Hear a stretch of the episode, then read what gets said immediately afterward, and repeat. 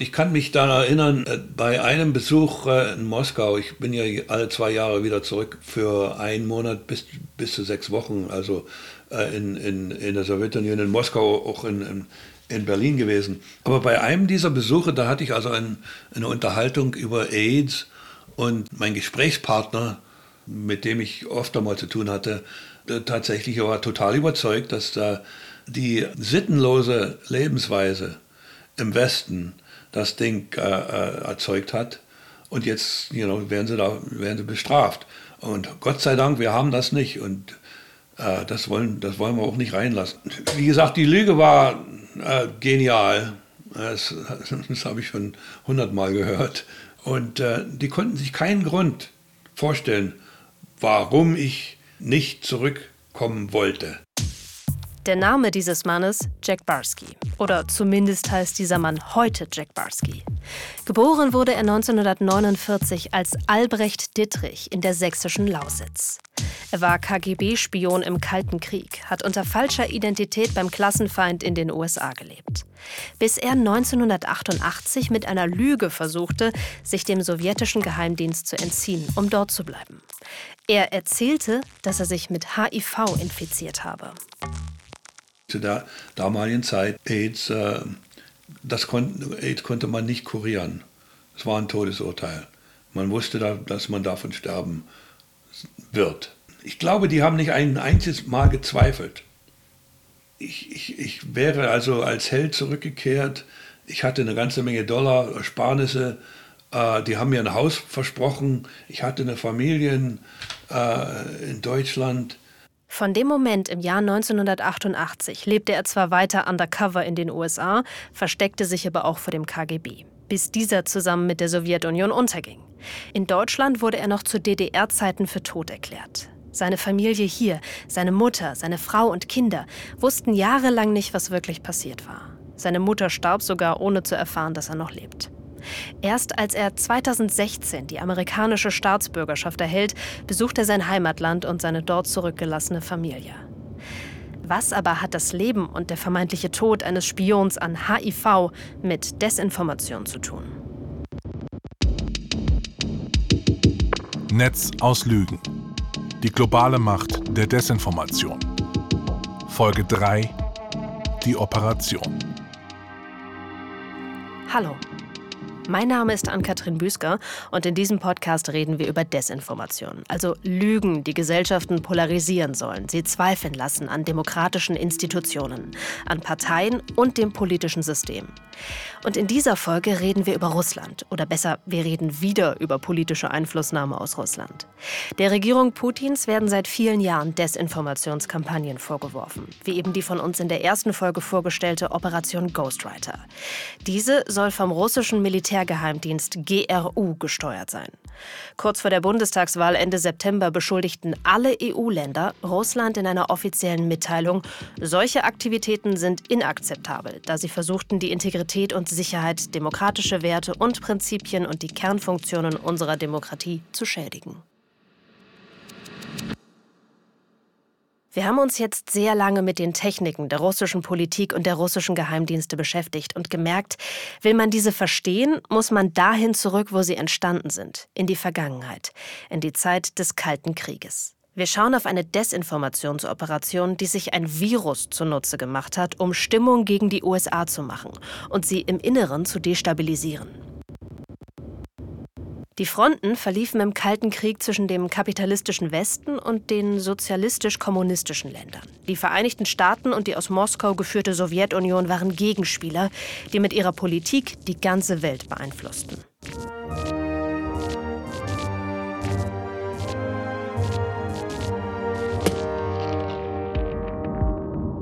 Der erste Artikel, der wurde global gesehen eigentlich gar nicht wahrgenommen. Also zum ersten Mal richtig greifbar war das in einer indische äh, Zeitschrift Patriot, äh, die, wie man, wie man später herausgefunden hat und publik wurde, eigentlich zum Großteil vom, vom sowjetischen Geheimdienst KGB finanziert wurde. So einen, einen Artikel gebracht hat, ich meine, es war 1983, der das zum ersten Mal äh, so diese, diese These vom künstlichen AIDS-Ursprung als amerikanische Biowaffe ähm, publiziert hat. Danach ist aber erstmal gar nichts passiert, weil es eben eine sehr unbedeutende Zeitung war mit einer geringen regionalen äh, Leserschaft.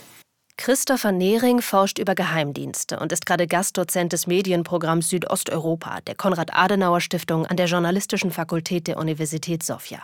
Wir erreichen ihn über das Internet, auch genau da in der bulgarischen Hauptstadt, in einem kargen Büro der Universität Sofia. Er erzählt von einer der größten und durchaus erfolgreichsten Desinformationskampagnen der Sowjets, der Operation Denver.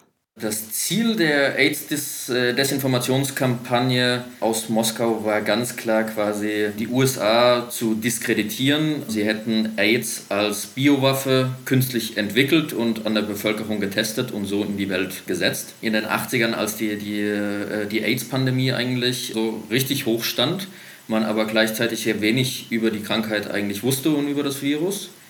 Dann eben dort so ein bisschen das Blame Game gespielt wurde, wer hat denn Schuld daran? Und da war es eben ganz klare Ziellinie aus Moskau, ähm, quasi so die, die Schuldfrage nach, äh, nach Washington zu, zu schieben und das immer wieder mit unterschiedlichen aktuellen politischen Entwicklungen oder Streitfragen zu verbinden. Die Operation des KGB wurde im Rahmen der sogenannten aktiven Maßnahmen entwickelt. So wurden alle sowjetischen geheimdienstlichen Operationen genannt, die das Weltgeschehen beeinflussen sollten. Aktivne Meroprezia.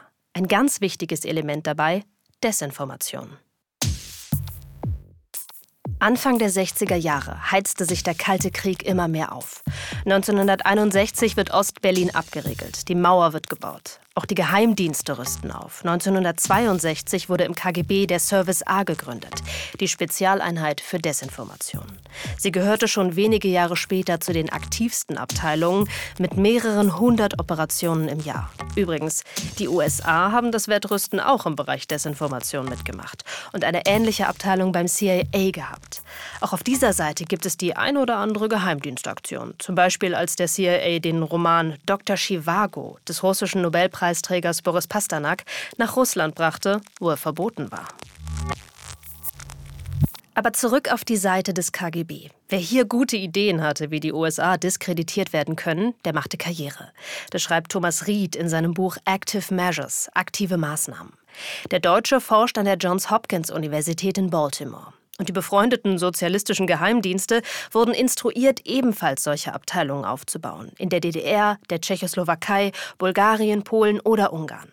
Ende der 60er Jahre hatten die Geheimdienste dieser Staaten alle eine eigene Abteilung für Desinformation.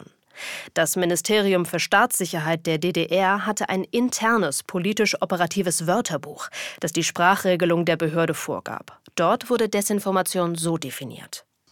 Die bewusste Verbreitung grundsätzlich oder teilweise unwahrer Informationen durch Wort, Schrift, Bild oder Handlungen mit dem Ziel, Aktivitäten und Kräfte des Feindes in eine dem Ministerium für Staatssicherheit genehme Richtung zu lenken, bzw. diese Kräfte zu verunsichern oder zu lähmen. Nach Öffnung des Eisernen Vorhangs in den Jahren 1989 und dem endgültigen Ende der Sowjetunion 1991 öffneten sich auch die Archive. In der DDR, in Polen, der Ukraine, Tschechien und Bulgarien. In diesen Akten finden sich zahlreiche Belege für Desinformationskampagnen. Auch für die Operation Denver. Hier führten bulgarische Akten zum Durchbruch in der Aufarbeitung. Dort spürte Christopher Nehring eine Mitteilung vom russischen KGB an die bulgarische Staatssicherheit auf, datiert auf den 7. September 1985. Das Ziel der Maßnahmen ist die Erzeugung einer für uns günstigen Meinung im Ausland darüber, dass diese Erkrankung ein Resultat außer Kontrolle geratener geheimer Experimente der Geheimdienste der USA und des Pentagon mit neuen Arten biologischer Waffen ist. Zwar war der bulgarische Geheimdienst nicht besonders aktiv bei der Operation Denver, aber die Agentinnen und Agenten informierten sich untereinander über ihre Ideen und Aktionen. Und so finden sich in den Archiven anderer Länder oft wichtige Hinweise. Das Archiv in Bulgarien war quasi so, äh, war der Schlüssel, mit dem wir da die Blackbox geknackt haben. Interessanterweise war der bulgarische Geheimdienst eigentlich kaum involviert. Das heißt, der hat zu dieser ganzen AIDS-Desinformationskampagne äh, relativ wenig beitragen können. Aber worüber wir das eben so rekonstruieren konnten, war, dass eben sowohl der KGB in Moskau als auch die Stasi in Ostberlin sich regelmäßig äh, mit, den, mit dem bulgarischen Geheimdienst getroffen haben und sich ausgetauscht haben, genau über diese Operation und dabei erzählt haben, was haben wir schon gemacht, was sollte man in Zukunft machen, könnt ihr bestimmte Produkte, die sie gesponsert haben, nochmal irgendwo verwerten. Also habt ihr noch irgendwo einen Journalistenkontakt, dem ihr das zustecken könnt, äh, etc. Und dadurch eben, dass die, diese Unterlagen in Sofia erhalten waren, wohingegen sie in, äh, in Berlin eben zerstört wurden 1990, konnte man das eben ähm, viel besser nachvollziehen. Ihr erinnert euch, der Artikel in der indischen Zeitung 1983 blieb ja wenig beachtet. Die Story des Virus käme aus einem US-Labor, die ein angeblicher amerikanischer Forscher in einem Leserbrief offenbarte, schlug nicht ein. Und trotzdem ist es wichtig, kurz zu besprechen, warum eigentlich überhaupt zuerst eine kleine indische Zeitung genutzt und vom KGB finanziert wurde. Darauf gibt es zwei Antworten. Erstens hilft der Blick auf die geostrategische Lage der damaligen Zeit. Pakistan und Indien waren verfeindet, hatten seit 1947 drei Kriege hinter sich. Es ging um Grenzen und wem welches Gebiet gehörte. 1947 hatte sich das ehemalige Kolonialreich Britisch-Indien erst unabhängig erklärt und dann in zwei Staaten geteilt, vor allem wegen religiöser Unterschiede. So entstanden das muslimische Pakistan und das hinduistische Indien.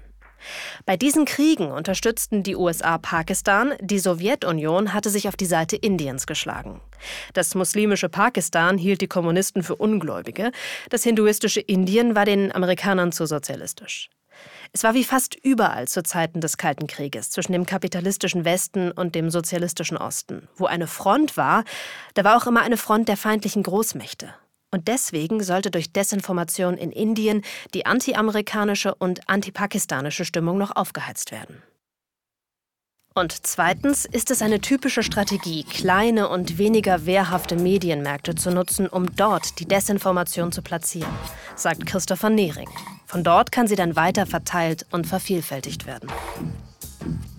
Das Ziel das gibt es eben auch immer äh, schriftlich, zum Beispiel in den KGB-Unterlagen. Das große Ziel war ja nicht, äh, dass die ihr äh, Ursprungsmaterial jetzt in einem, in einem westlichen Qualitätsmedium unterbringen. Das hätten sie natürlich auch gemacht, wenn's, wenn sie dann jemanden äh, hätten kaufen können oder so. Aber normalerweise wäre das gar nicht durch die Redaktionen gekommen bei irgendwas, äh, bei Qualitätsmedien.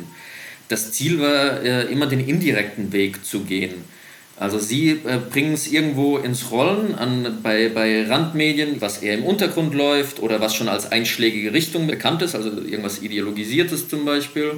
Und von dort soll es weitere Kreise äh, ziehen, also quasi so ein, so ein Dominoeffekt äh, entwickeln, dass es dann wird aufgegriffen und am Ende bezieht sich dann irgendein Qualitätsmedium auf eine andere Publikation, ähm, sodass überhaupt keine Verbindung zum, äh, zum KGB in diesem Fall gemacht werden könnte, weil sich die äh, Zeitung X eben nur auf Zeitung Y oder auf einen Forscher oder einen Experten oder wen auch immer bezieht und der Ursprung davon gar nicht mehr nachzuvollziehen ist. Warum Mitte der 80er plötzlich die Mühen der sozialistischen Geheimdienste neu aufflammen, hatte wohl verschiedene Gründe. Die erhaltenen Akten geben allerdings kein klares Bild wieder. Was vermutet werden kann, die Sowjetunion musste sich 1985 selbst gegen US-amerikanische Vorwürfe wehren, gegen die Genfer Konventionen zu verstoßen und an Biowaffen zu forschen. Und durch die fortgeschrittene Epidemie war die Aufmerksamkeit auf das HI-Virus um ein Vielfaches höher. Und damit auch die Wahrscheinlichkeit, dass diese Geschichte dieses Mal nicht verpufft. Desinformationskampagnen kosten Ressourcen. Die neue Offensive begann mit einem Artikel in der Literaturnaya Gazeta, eine russische Wochenzeitung, die in den späten 80ern nach eigenen Angaben eine Auflage von bis zu 6 Millionen hatte. Im Oktober 1985 konnte man dort lesen Panik im Westen. Was steckt hinter der Sensation um AIDS? Der Artikel bezog sich auch auf den Leserbrief in der indischen Patriot, aber es gab auch angebliche neue und brisante Informationen. Angestellte des amerikanischen Center for Disease Control hätten in Afrika gefährliche Viren gesammelt, wusste der Autor, und diese dann in Laboren zu neuen zusammengesetzt. Und damit nicht genug. Heimliche Tests wurden laut des Artikels an marginalisierten Gruppen in den USA und Haiti durchgeführt. An Drogenabhängigen, Homosexuellen und Obdachlosen. Der Autor des Textes, Valentin Sapewalow, schreibt, es ist vollkommen möglich, dass letzten Endes, wie dies wiederholt in der Vergangenheit der Fall war, eines der Opfer einen Prozess gegen das Pentagon und die CIA anstrengt und dann endgültig offenbar wird, dass alle AIDS-Kranken die Opfer eines weiteren unmenschlichen Experimentes sind. Wiederholt? Ein weiteres Experiment?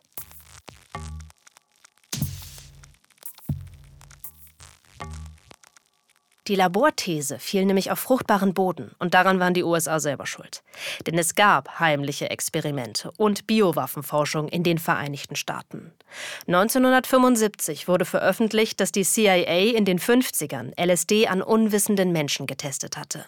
Und ein berüchtigtes, menschenverachtendes Experiment an afroamerikanischen Menschen in der Zeit von 1932 bis 1972 wirkt bis heute nach. Die Tuskegee-Syphilis-Studie, besser bekannt als das Tuskegee-Experiment. Knapp 400 afroamerikanische Männer, die sich mit Syphilis infiziert hatten, wurden zwar beobachtet, aber nicht behandelt. Auch dann nicht, als ein Medikament zur Verfügung stand. 200 weitere waren in einer Kontrollgruppe. Die Studie wurde von einer Abteilung des Gesundheitsministeriums der USA durchgeführt und sollte den Verlauf erforschen. Es wurde wissend in Kauf genommen, dass Menschen dabei durch die Krankheit zu Tode kamen. Diese Menschen waren größtenteils Landarbeiter, die weder lesen noch schreiben konnten. Sie wurden nie über ihre eigentliche Krankheit aufgeklärt. Erst 1997 entschuldigte sich US-Präsident Bill Clinton für diese Studien und das Leid, das den Menschen im Auftrag der US-Regierung angetan wurde. Heute gedenkt Amerika den Hunderten von Männern, die ohne ihr Wissen und ohne Einwilligung für Forschungszwecke missbraucht wurden. Wir erinnern an sie und ihre Familienmitglieder. Männer, die arm waren und Afroamerikaner mit wenigen Mitteln und wenig Alternativen. Sie glaubten Hoffnung gefunden zu haben, als ihnen unentgeltlich medizinische Hilfe vom Gesundheitsministerium der USA angeboten wurde. Sie wurden verraten.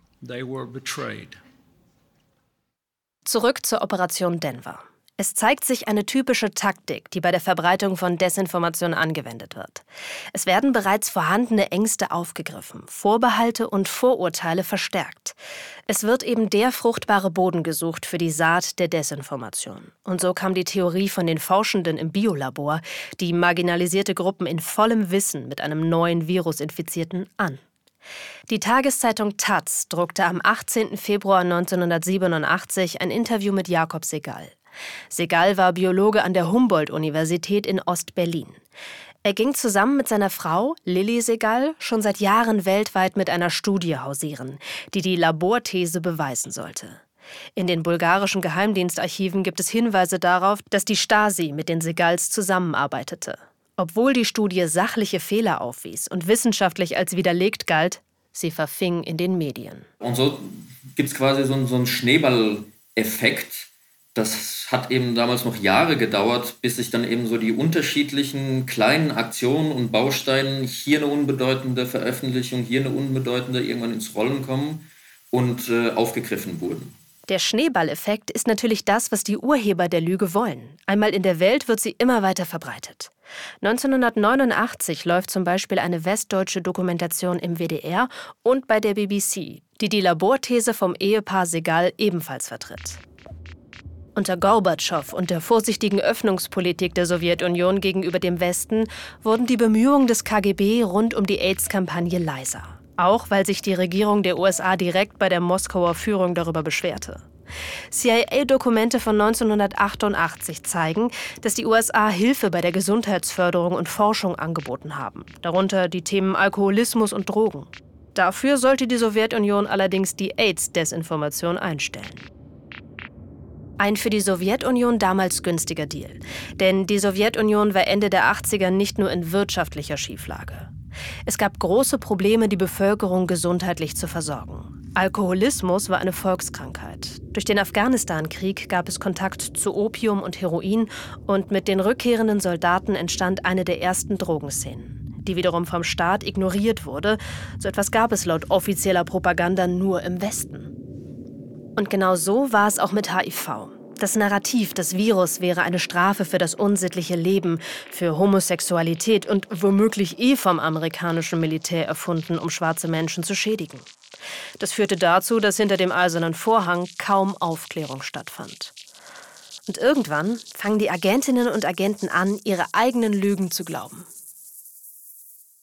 Es gab so einen, einen ehemaligen Stasi-Offizier, der in, der in der Abteilung gearbeitet hat für Desinformation, der sagte, das Schlimmste war, dass wir am Ende angefangen haben, unsere eigenen Lügen zu glauben. Das hat er jetzt nicht nur auf die Stasi, sondern auf die ganze DDR bezogen. aber ist eben aus dem Mund eines, äh, eines Stasi-Spezialisten für Desinformation schon ein sehr guter Anhaltspunkt. Und vielleicht konnte sich deswegen der Spion Jack Barsky einem der mächtigsten Geheimdienste der Welt mit einer Ausrede entziehen, weil diese auf ihren eigenen Lügen und Vorurteilen beruhte. Ich habe ihm auch erklärt, wie ich das, den AIDS-Virus bekommen habe. Und da war eine Dame dabei, die, die ich schon beschrieben hatte. Die wussten den Namen und, und, äh, und, und äh, wo sie wohnte und so weiter. Und ich habe ihm gesagt, die hatte mal vor mir einen Freund, der war ein Drogensüchtiger und die hat es dann von dem gekriegt. Und ich, die wusste nicht, dass ich es hatte und so habe ich dann eben den, den Virus eingefangen. Das, das klang sehr wahrheitsgetreu. Aber eine jahrelang gelebte und erzählte Unwahrheit hat Konsequenzen. Da gibt es nicht viel zu prahlen. Ich habe ja eine ganze Menge Leute, Leuten Schaden zugeführt. Ich habe allerdings niemals jemand körperlich verletzt.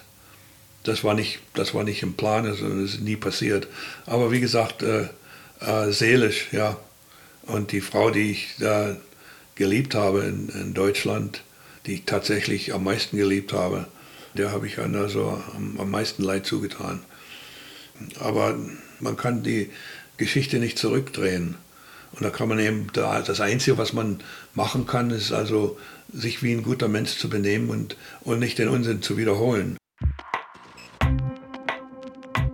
Auswirkungen von Lügen kann man nicht zurückdrehen, sagt der Ex-Spion Barsky. Und wie ist das bei Desinformationskampagnen wie bei der Operation Denver? Welchen Einfluss hatte sie?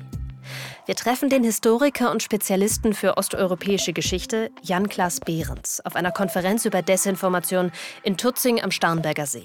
Im Hintergrund springen die letzten Mutigen ins Wasser.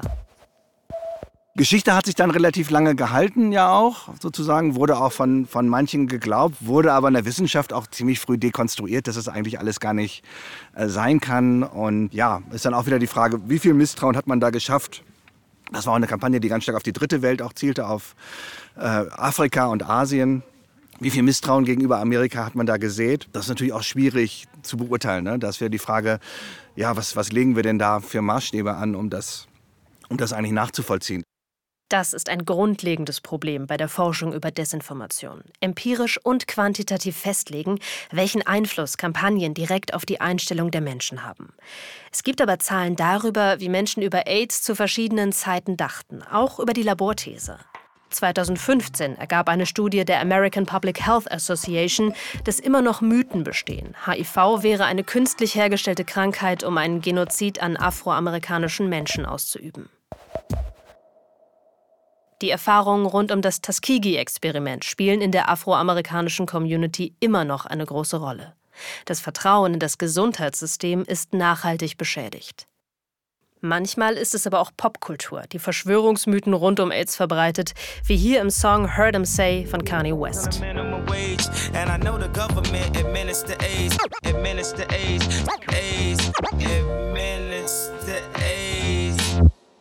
Ich weiß, die Regierung verbreitet AIDS. Desinformation im Songtext. Doch ist das alles zurückzuführen auf die Operation Denver? Das ist nicht vollumfänglich mit Ja zu beantworten, aber eben auch auf keinen Fall mit Nein. Für Minderheiten in den USA gibt es aus der Vergangenheit, wie am Tuskegee-Experiment gezeigt, viele gute Gründe, misstrauisch gegenüber der Regierung zu sein. Auch struktureller Rassismus spielte eine Rolle. Aber genau auf diese Risse in Gesellschaften zielen solche Desinformationen. Sie müssen keine neuen Ängste und Zweifel hervorrufen, sie wollen bestehende verstärken. Diese Gefahr wurde von den USA erkannt. In der Regierungszeit des republikanischen US-Präsidenten Ronald Reagan wurde eine Arbeitsgruppe ins Leben gerufen, die Active Measures Working Group, die Arbeitsgruppe Aktive Maßnahmen. Verschiedene Geheimdienste und Behörden sollten hier Gegenmaßnahmen entwickeln und Desinformationskampagnen frühzeitig erkennen. Die Operation Denver wurde zum Beispiel 1987 publikumswirksam bei einer Pressekonferenz der US-Regierung aufgedeckt. Staatliches Fact-Checking-TV. The third story, which I would like to mention, is the so-called AIDS virus disinformation. This is the story which alleges that the United States was responsible for the development of the AIDS virus as a part of a biological warfare program. Doch nach dem Kalten Krieg, nach dem Zusammenbruch der Sowjetunion, schien die Gefahr gebannt. Die Arbeit gegen Desinformation schien nicht mehr so wichtig zu sein. Der Westen hatte gesiegt und damit doch auch die freie Presse, die Wahrheit, die Fakten. Die Arbeitsgruppe wurde 1992 eingestellt. Kurz vor der größten Medien- und Informationsrevolution seit dem Buchdruck, der Massenverbreitung des Internets und einer zunehmend digitalisierten Gesellschaft. Die Geheimdienste Russlands hatten nicht vergessen, was der KGB im Kalten Krieg und zu Zeiten der Sowjetunion gelernt hatte. Die sogenannten aktiven Maßnahmen und mit ihnen die Verbreitung von Desinformation waren durchaus als erfolgreiche Operationen zu bewerten. Und viele KGB-Mitarbeiter fanden auch nach dem Ende der Sowjetunion in der Russischen Föderation neue und einflussreiche Positionen. Ein ehemaliger KGB-Mitarbeiter sollte das Land sogar ab Anfang der 2000er Jahre jahrzehntelang prägen und als Präsident führen. Wladimir Wladimirowitsch Putin. In Sachen Desinformation ist das Einzige, was, ich, was heutzutage neu ist, ist der technische Aspekt und eben die Folgen der Digitalisierung, was, was das eben ermöglicht und dann eben auch die Auswirkungen, die es hat auf die, die Inhalte und Verbreitungswege. Aber das Grundprinzip äh, ist ein und dasselbe. Mit dieser AIDS-Kampagne habe ich angefangen 2012.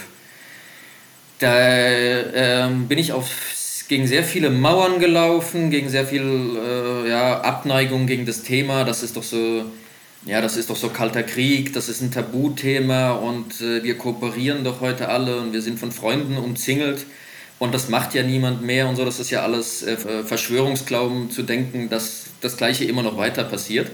Und der Moment, in dem es gedreht hat, war die Ukraine-Krise 2014. Damals annektierte Russland die ukrainische Halbinsel Krim und begann einen Krieg um ein weiteres Stück Territorium im Osten des Landes.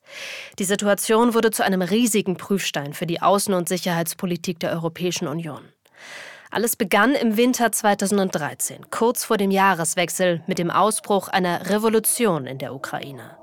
Zentrum der Proteste war der Maidanplatz in der ukrainischen Hauptstadt Kiew.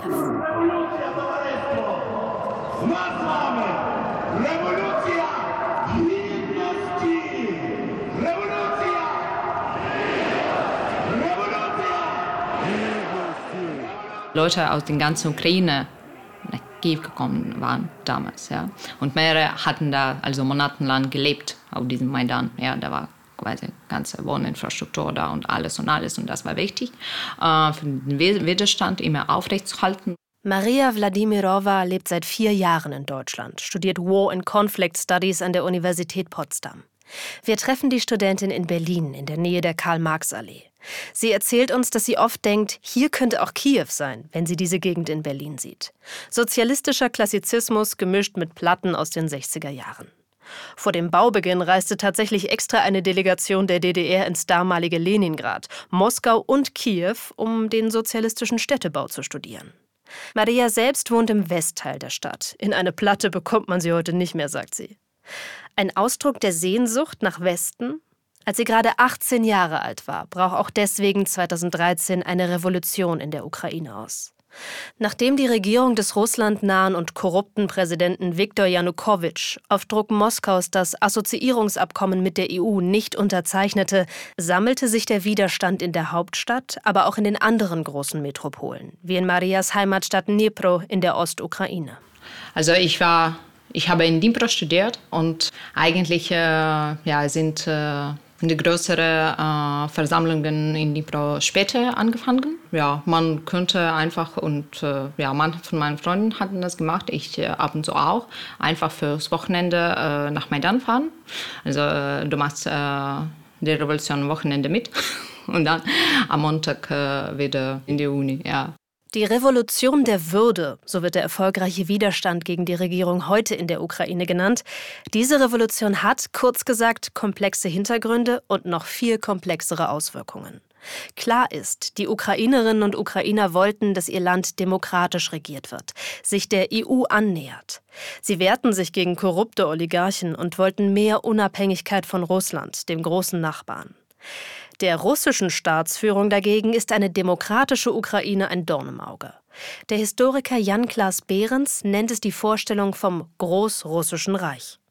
Na, Putin sieht Russland primär als ähm, Großmacht auf der internationalen Bühne. Das ist ihm unglaublich wichtig, dass er sozusagen sehr fast so eine Art Obsession auf der gleichen Augenhöhe mit den Amerikanern immer gesehen zu werden. Und dann sozusagen der zweite Teil, der mehr innenpolitisch ist, wäre eben schon dieser starke Staat, eigentlich auch autokratisch von einer Person geführte Staat mit einer tausendjährigen Geschichte, wo es immer starke Herrscher gab, ob die jetzt Putin, Stalin, Alexander II., äh, Peter der Große, Katharina die Große ähm, heißt es eigentlich relativ egal. Äh, da geht es sozusagen um diese Kontinuität russischer Staatlichkeit.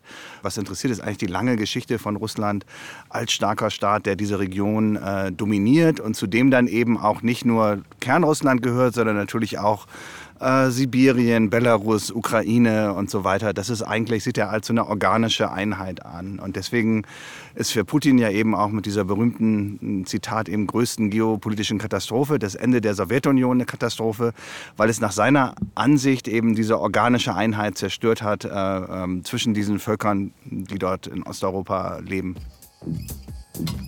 Dies im Hinterkopf zu haben, ist extrem wichtig, um zu verstehen, warum die Ukraine zu einem der größten Konfliktherde mitten in Europa geworden ist.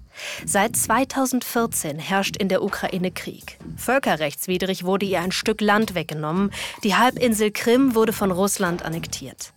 Außerdem haben ebenfalls von Russland unterstützte Paramilitärs zwei Regionen um die Großstädte Luhansk und Donetsk in der Ostukraine unter ihre Kontrolle gebracht.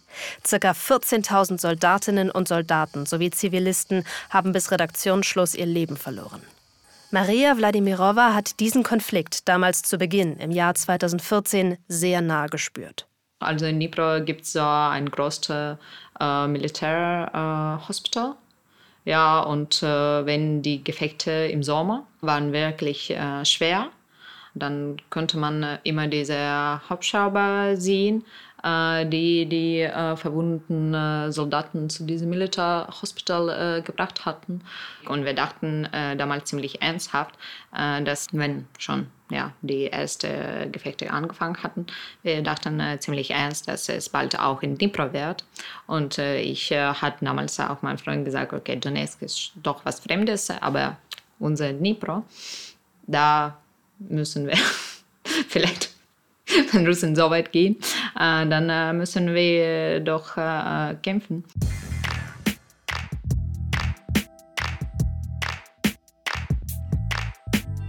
Doch warum ist Desinformation ein so großes Thema in diesem Konflikt? Erinnern wir uns an Lutz Güllner von der East Stratcom, der Taskforce der EU gegen Desinformation in Osteuropa. Der kam in der ersten Folge dieses Podcasts vor. Es war 2016, als die Taskforce geschaffen wurde. Da sollte man sich anschauen, wie funktionieren insbesondere die russischen Desinformationskampagnen bei unseren östlichen Nachbarn. Also das war die Zeit der Ukraine, die Annexion der Krim, äh, der Krieg begann in der Ostukraine und es gab ein massives, ein flächendeckendes ähm, Ausfahren von Desinformationskampagnen von russischen Akteuren in der Ukraine insbesondere. Wir saßen äh, da alle zusammen und haben einfach äh, den ganzen Tag die russischen Nachrichten zusammengeschaut. Natürlich äh, mal weinen und mal Witze machen über die russische Berichterstattung. Wir waren uns bewusst, dass wir erleben jetzt hier irgendwie historische Events. Aber was muss man dann machen? Am Ende des Tages, wir haben Bier getrunken und ich habe vielleicht ein bisschen geweint, dass ich vielleicht nicht mehr in meinem Leben nach Krim kommen kann. Galgenhumor und Trauer ist, was die damalige Jurastudentin Maria über die Tage im Februar 2014 beschreibt. Doch mit jedem Tag der Revolution, der Annexion und dem Krieg in der Ostukraine, im Donbass, entwickeln sich die Erzählungen und Wahrheiten immer weiter auseinander.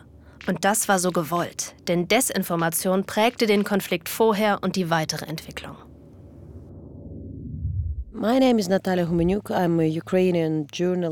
Ich bin eine ukrainische Journalistin und Autorin, berichte über Konflikte und internationale Beziehungen. Ich habe unter anderem den unabhängigen Online-TV-Sender Chromats gegründet und war dort Chefredakteurin. Auch Natalia Chomeniuk ist auf der Konferenz im bayerischen Tutzing über Desinformation im Spätsommer 2021.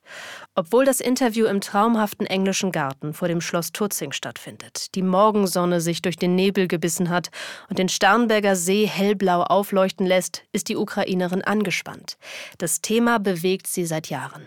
What happened during the revolution of dignity and the annexation of Crimea, it was not really the political bias which you sometimes see, but Was während der Revolution der Würde und der Annexion der Krim passiert ist, das war nicht einfach nur die politische Verzerrung, die du in den ukrainischen Medien schon immer sehen konntest.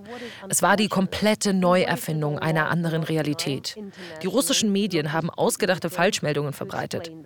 Unglücklicherweise haben wir international, nicht nur in der Ukraine, unglaublich viel Zeit damit verbracht, das zu erklären. Ich hatte ewige Gespräche mit auswärtigen Journalistinnen und Journalisten, die einfach nicht einsehen wollten, dass russische Medien sich tatsächlich Geschichten ausdachten.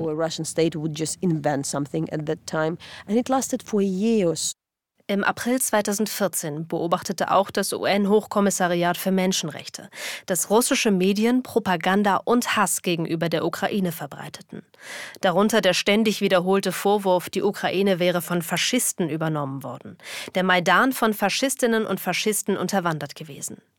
In Putins Russland, wo der Sieg über die Nationalsozialisten, der große Vaterländische Krieg, ein elementarer Bestandteil der Staatsräson ist, ist Faschismus ein immer wiederkehrender Vorwurf. Und so wurde die Annexion der Krim von Russland auch mit diesem Argument untermauert, sagt die UN. Der TV-Kanal Rossia hat die Ukraine als ein Land beschrieben, das, Zitat, von Faschisten überlaufen wäre, hat dabei Informationen über die eigentlichen Vorkommnisse in der Ukraine verschleiert und behauptet, dass ethnische Russen in der Ukraine bedroht und in körperlicher Gefahr wären. Das würde die, in Anführungsstrichen, Rückkehr der Krim in die russische Föderation rechtfertigen. Schon Anfang März 2014 wurden auf der Halbinsel ukrainische Sender geblockt und russische übernahmen die Frequenzen. Und so wurde von russischer Seite behauptet, die Soldaten, die ohne Hoheitsabzeichen auf der Krim einmarschierten, seien nicht russisch.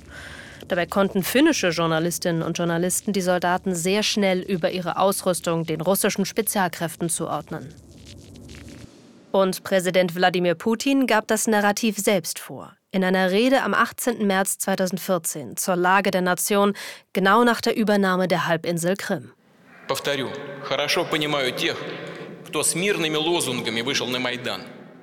Allerdings verfolgten diejenigen, die hinter den jüngsten Ereignissen stehen, andere Ziele. Sie bereiteten einen Staatsstreich vor und planten die Machtergreifung, ohne für irgendetwas Halt zu machen. Terror, Morde und Pogrome wurden als Mittel eingesetzt. Die Hauptinitiatoren des Staatsstreiches waren Nationalisten, Neonazis, Russophobe und Antisemiten. Sie sind es, die heute das Leben in der Ukraine bestimmen. Именно они во многом определяют и сегодня еще до сих пор жизнь на Украине. Information Noise, also Infonoise, Infoschum auf, äh, auf Englisch, äh, oh, auf Russisch, auf Russisch äh, Infoschum. Das ist eigentlich eine Strategie, um so viele mögliche Szenarios, Versionen von der, von der Gegenwart äh, zu streuen, damit man, damit man nicht mehr weiß, was eigentlich passiert ist. Zum Beispiel die äh, mit der MH17, also äh, der Flugzeug aus ähm, nach Kuala Lumpur über Ukraine abgeschossen wurde. Dann gab es unheimlich viele Versionen im russischen Fernsehen und man wusste nicht mehr, was ist eigentlich passiert. Also es gibt so viele mögliche Varianten, dass man nicht mehr weiß, was ist passiert. Elisaveta Gaufmann ist Professorin für russischen Diskurs und Politik an der Universität Groningen. Geboren wurde sie in Krasnodar in Südrussland. Ihre wichtigste Publikation Security Threats and Public Perception Digital Russia and the Ukraine Crisis. Ein Buch darüber, wie der Ukraine-Konflikt medial in Russland verarbeitet wurde, wie Sicherheitsinteressen und Bedrohungen dargestellt und begründet werden. Ich war eigentlich damals äh, genau in, in Russland und vor, ein paar, vor einigen Tagen bin ich eigentlich mit einem Flugzeug aus München nach Krasnodar geflogen und ich bin genau über diese Region geflogen. Und ich saß im Flugzeug äh, neben einem afghanischen Veteran, also der Russisch, äh, ein Veteran aus dem russischen afghanischen Krieg. Uh, und der hat uh, die ganze Zeit, also was war, weiß ich nicht, drei Stunden oder so, uh, darüber Witze gemacht, dass ähm, er hofft nicht, dass wir abgeschossen werden. Kein gutes Gefühl, muss ich sagen. Und dann Einige Tage später, als ich angekommen war, schalte ich Fernsehen ein und sehe im Fernsehen, es, es wurde ein äh, Flugzeug abgeschossen. Die, eine der ersten Versionen im russischen Fernsehen war, äh, dass die ukrainischen Kräfte dachten, dass es ein Flugzeug von Putin war und sie versuchten, Putin Flugzeug abzuschießen, weil Putin damals aus äh, Warschau nach Moskau flog. Aber das macht keinen geografischen Sinn, wenn man einfach die Landkarte ansieht. Äh, wo ist Warschau? Wo ist Osten der Ukraine? Wo ist Moskau? Das, ist, das macht komplett keinen Sinn. Aber das war eine der ersten Versionen im russischen Fernsehen. Äh, danach folgen, folgten mehrere andere Versionen äh, von dem, was passiert ist. Man weiß ja nicht mehr, was man glauben soll.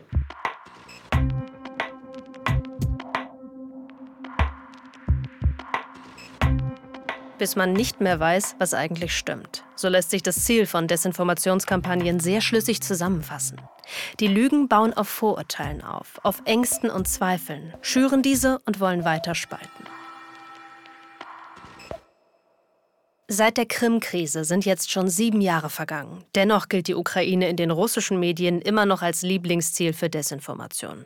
Aber heute wird mit anderen Erzählungen Stimmung gemacht. Zum Beispiel mit der gerne benutzten, homophoben und herabwürdigenden Bezeichnung für die EU, Gay Roper. Ein Beispiel. Anfang des Jahres 2021 ließ sich der heutige Präsident Volodymyr Zelensky impfen wie viele Staatschefs damals medienwirksam vor der Kamera, mit komplett freiem Oberkörper. Den russischen Medien fiel dabei etwas auf. Der ukrainische Präsident hatte eine glatt rasierte Brust. Präsident Ukraine Zelensky ровно в таком положении. Die Rasur wurde folgendermaßen interpretiert. Echte Männer machen das nicht. Zelensky ist also kein echter Mann, also auch kein starker Präsident, geradezu gar kein echter Präsident, so wie auch der ukrainische Staat keine echte Nation ist. Da sieht man auch den Einfluss aus dem Westen. Männer werden verweiblicht, sind homosexuell. Wer sich mit Gay-Europa zusammentut, der weicht ab von traditionellen Werten. Und der Hüter der traditionellen Werte das ist Russland, nicht der Westen. Spätestens seit 2014, seit der Annexion der Krim, äh, Westen ganz klar ein Feindbild ist in der Darstellung äh, der russischen Medien, insbesondere der Staatsmedien. Hier ist es dann eben ganz wichtig zu betonen, dass Russland eben angeblich für traditionelle Werte steht, während der Westen angeblich dekadent ist, Lesben und Schwule übermäßige Freiheit genießen und andere Narrative, die da verbreitet werden. Und äh, in dieser Hinsicht gibt es da natürlich eine ganze Reihe an Institutionen, Thinktanks, Akteuren, auch in Deutschland selber, diese Narrative verbreiten. Susanne Spahn ist Journalistin und Politologin. Sie hat mehrere Studien zum Einfluss russischer Medien in Deutschland geschrieben. Denn der Informationskrieg, die Deutungshoheit über zum Beispiel den Ukraine-Konflikt, der wird auch in Deutschland und international ausgefochten. Dafür hat Russland ein großes Netz an Auslandssendern und Social-Media-Kanälen geflochten. Mit Abstand das bedeutendste Medium ist RT.de. Hier beobachte ich seit Jahren äh, rasant steigende Nutzerzahlen. Äh, mittlerweile haben sie auf den wichtigsten Social-Media-Plattformen wie Facebook, YouTube und Twitter und äh, einigen anderen mehr als 1,2 Millionen Nutzer. Ich denke, das ist ein beachtliches Ergebnis. Sputnik ist weniger einflussreich, rangiert eher in der mittleren Liga, ähm, aber sehr aktiv sind auch die Social-Media-Kanäle, die der, diesen beiden äh, Social-Media-Firmen zugehören, Mafic und Redfish. Die wurden auch 2018 in Berlin registriert und sprechen eher ein internationales Publikum an, weil sie auf Englisch laufen. Aber auch hier werden natürlich die russischen Narrative verbreitet. Und hier sieht man eben, wie Russland es auch versteht, mit verschiedenen Kanälen eben ein sehr unterschiedliches Publikum anzusprechen. Also während RT.de sich eher in eine eher rechte Richtung entwickelt hat, sieht man ganz klar, dass hier versucht wurde, dann einen Ausgleich zu schaffen mit dem Kanal Redfish, der eben mit sozialkritischen Themen ein eher linkes Publikum anspricht. All diese Kanäle sind durch den russischen Staat finanziert, auch wenn das gerne verschleiert wird.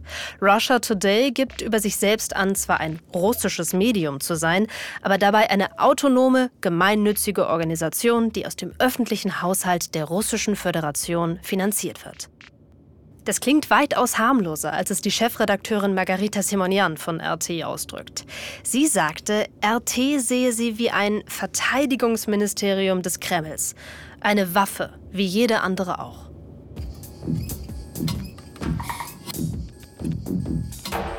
Während unserer Recherche für diesen Podcast passiert dann Folgendes. Weil es da äh, anderslautende Erzählungen gerade äh, auf russischen Kanälen gibt, will ich ganz glasklar sagen, das ist eine Entscheidung von YouTube. Und die Bundesregierung oder Vertreter der Bundesregierung haben mit dieser Entscheidung nichts zu tun. Wer das also behauptet, der bastelt sich eine Verschwörungstheorie zurecht.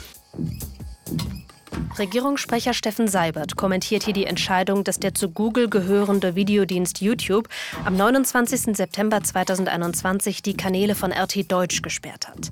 Dieser hatte wiederholt Falschinformationen rund um Covid-19-Impfstoffe geteilt, ihre Wirkung hinterfragt oder kleingeredet.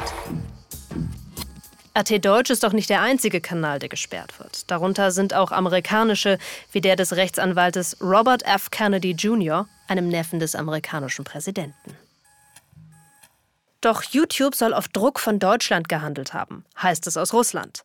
RT-Chefredakteurin Margarita Simonian nutzt einmal mehr radikale Worte und schreibt in ihrem Telegram-Kanal, es ist ein Medienkrieg gegen Russland, der vom deutschen Staat erklärt wurde. Auch das russische Außenministerium spricht von einer beispiellosen Informationsaggression, die von der deutschen Regierung mindestens wissend in Kauf genommen wurde, vielleicht sogar auf deren Forderung hin ausgeführt. Dabei sagt YouTube, das Unternehmen handle nur nach seinen allgemeinen Nutzungsbedingungen, die ein Verbot von Fehlinformationen rund um Covid-19 einschließen. Dass der Ton der Regierung und der Chefredakteurin eines Medienunternehmens sich so ähneln, kein Zufall. Die russische Investigativplattform Projekt berichtete, wie stark aus dem russischen Präsidialbüro die Themen für die In- und Auslandspresse vorgegeben werden. Immer donnerstags soll es ein Treffen geben, wo Alexei Gromov, stellvertretender Stabschef der Präsidialverwaltung, die Themen vorgibt. Unabhängig ist anders. Das Mediensystem des heutigen Russlands erinnert tatsächlich sehr an die Zeiten der Sowjetunion gesteuerte Staatsmedien, halb verschleierte, aber von Russland finanzierte Auslandsmedien und dazu noch Trollfabriken und Hacking-Kampagnen wie die, die wir in Folge 1 vorgestellt haben. Aktive Maßnahmen sind immer ein ganzes Bündel von Aktivitäten. Und die unabhängige russische Inlandspresse sowie die Meinungsfreiheit wird immer mehr eingeschränkt. Es werden unliebsame Seiten geschlossen. Und vor allem, man muss ja eben Angst haben, auch einfach seine Meinung frei zu äußern, weil man eben für unliebsame Posts äh, Strafen kassiert und bei Wiederholung äh, tatsächlich ins Gefängnis äh, kommt. Ja, das ist äh, also für einen für einen Post wie äh, die Krim ist ukrainisch. Da gab es Fälle, dass diese äh, Autoren ins Gefängnis gekommen sind. Also mit Ausnahme einiger unabhängiger Medien, die Novaya Gazeta oder einige Investigativportale wie Projekt oder The Insider. Also das sind so einige wenige Medien, äh, die im Internet äh, noch aktiv sind, die aber zunehmend eben das Problem haben, wie Medusa äh, jetzt zum ausländischen Agenten erklärt worden zu sein. Und das heißt eben konkret, dass man vor allem bei jedem Beitrag, also ich lese ja auch Medusa, bei jedem Beitrag kommt dann also erstmal eine Riesenrubrik, äh, die ungefähr ein Drittel der Seite einnimmt. Äh, dieses Medium ist ein ausländischer Agent und welche Folgen das äh, nach sich zieht. Und das ist natürlich auch eine ganz klare Diffamierung dieser Medien. Gerade zu Sowjetzeiten äh, wurden ja immer die sogenannten Volksfeinde und äh, Regimekritiker, die wurden dann also auch immer als ausländische Agenten äh, diffamiert und dargestellt. Warum Russland so viel Aufwand betreibt, um die Meinung innerhalb des Landes und das Bild nach außen zu steuern und zu kontrollieren, hat viel mit dem Präsidenten zu tun, erklärte Historiker Jan-Klaas Behrens, den wir vorhin schon gehört haben. Es ist sozusagen jetzt ein sehr personalisiertes politisches System in Russland und da ist das Problem, dass jemand wie Putin genau weiß, gerade weil er sich sehr für Geschichte interessiert, er darf keine Schwäche zeigen gegenüber außen. Putin weiß sozusagen, nachdem Khrushchev die Schiffe damals hat umkehren lassen vor Kuba, ein halbes Jahr später haben seine Genossen ihn weggeputscht, weil sie gesehen haben, ah, der Nikita Sergejewitsch ist ja doch ein bisschen schwach, der hatte Angst vor dem Kennedy und so weiter und weg war.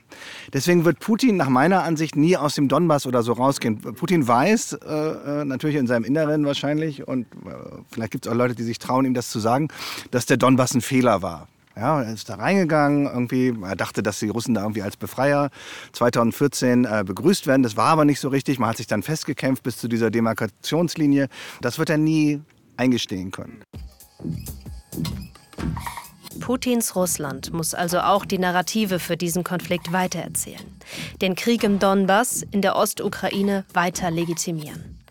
Die Ukrainerin Maria Wladimirova, die ihn persönlich fast vor der Haustür erlebt hat, ist allerdings überzeugt, Russlands Desinformationskampagnen haben die Ukraine nur bedingt geschwächt. Ja, offensichtlich, äh, wenn das Land äh, hält sich äh, doch irgendwie sieben Jahre lang zusammen, ist nicht so leicht zu spalten.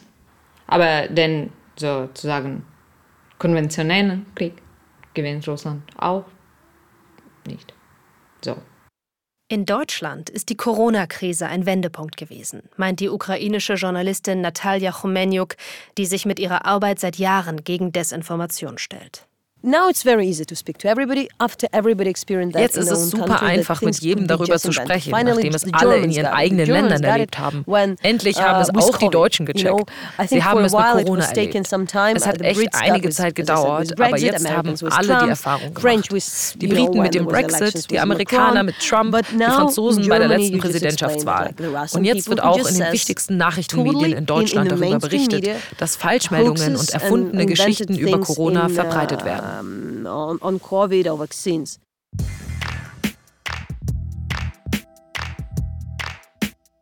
Desinformationskampagnen gibt es schon lange. Doch was sich im Kalten Krieg erstmals verändert hat, war die Größe der Operationen und damit der Versuch, globalen Einfluss zu erreichen.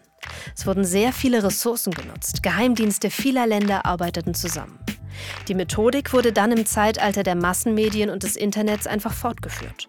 Vorurteile, Gerüchte und Falschinformationen werden von Medien aufgegriffen, weitererzählt, verbreitet und damit gestärkt.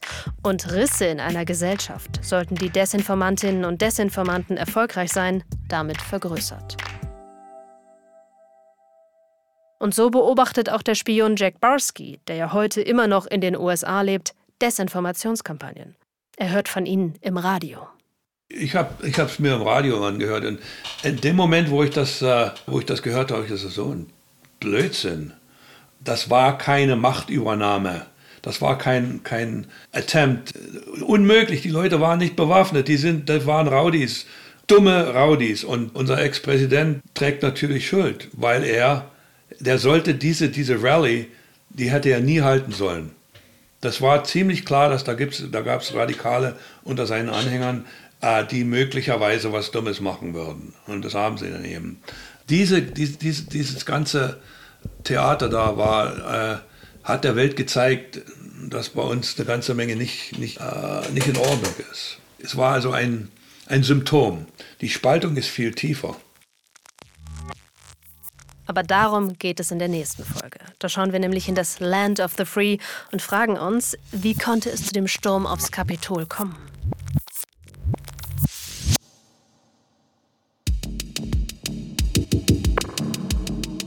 Das war die dritte Folge von Netz aus Lügen, die globale Macht der Desinformation. Diese Folge wurde geschrieben von Jochen Dreier. Geheimdienstrecherchen Silke Grunwald. Redaktion Bundeszentrale für politische Bildung Marion Bacher. Audioproduktion Lenz Schuster. Fact-Checking Johanna Bowman. Produktionshilfe Lena Kohlwees.